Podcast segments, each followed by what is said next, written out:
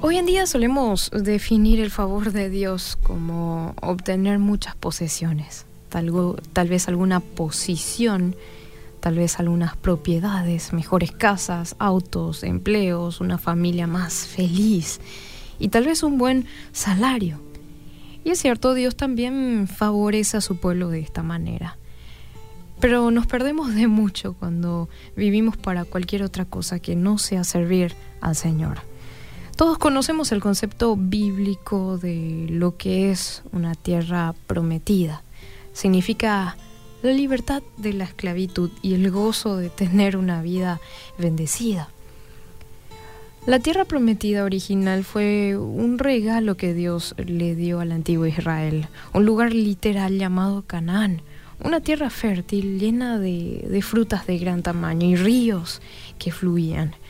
Y esta tierra era el objetivo de los sueños de los israelitas que fueron golpeados y esclavizados durante generaciones.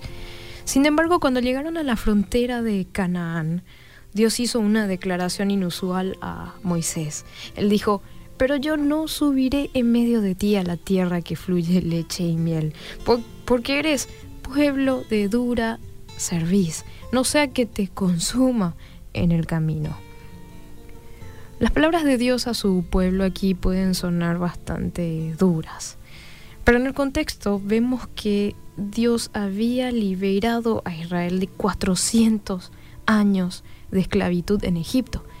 Y en ese momento, en la cúspide de su entrada a la tierra prometida, Dios dijo que no iba a ir con ellos, porque incluso después de todas las cosas milagrosas que Él había hecho por ellos, se quejaban cada vez que se enfrentaban a una nueva dificultad.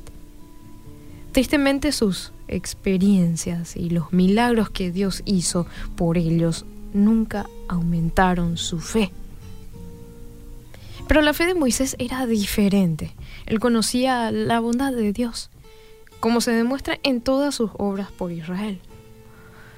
De hecho, el favor del Señor hacia su pueblo parecía infinito y Moisés se maravilló ante el carácter de Dios que tuvo misericordia al realizar todas estas cosas en favor de ellos. Y su actitud fue, Señor, si no vas a estar ahí con nosotros, si no vas con nosotros, entonces yo no voy a ir. Moisés comprendió que mucho más que recibir bendiciones importaba el experimentar la presencia de ese Dios compasivo y también amoroso que estaba con ellos. Él anhelaba ver la gloria de Dios. Él dijo, te ruego, Señor, que me muestres tu gloria. De la misma manera nosotros debemos anhelar más al hacedor de milagros que a los mismos milagros.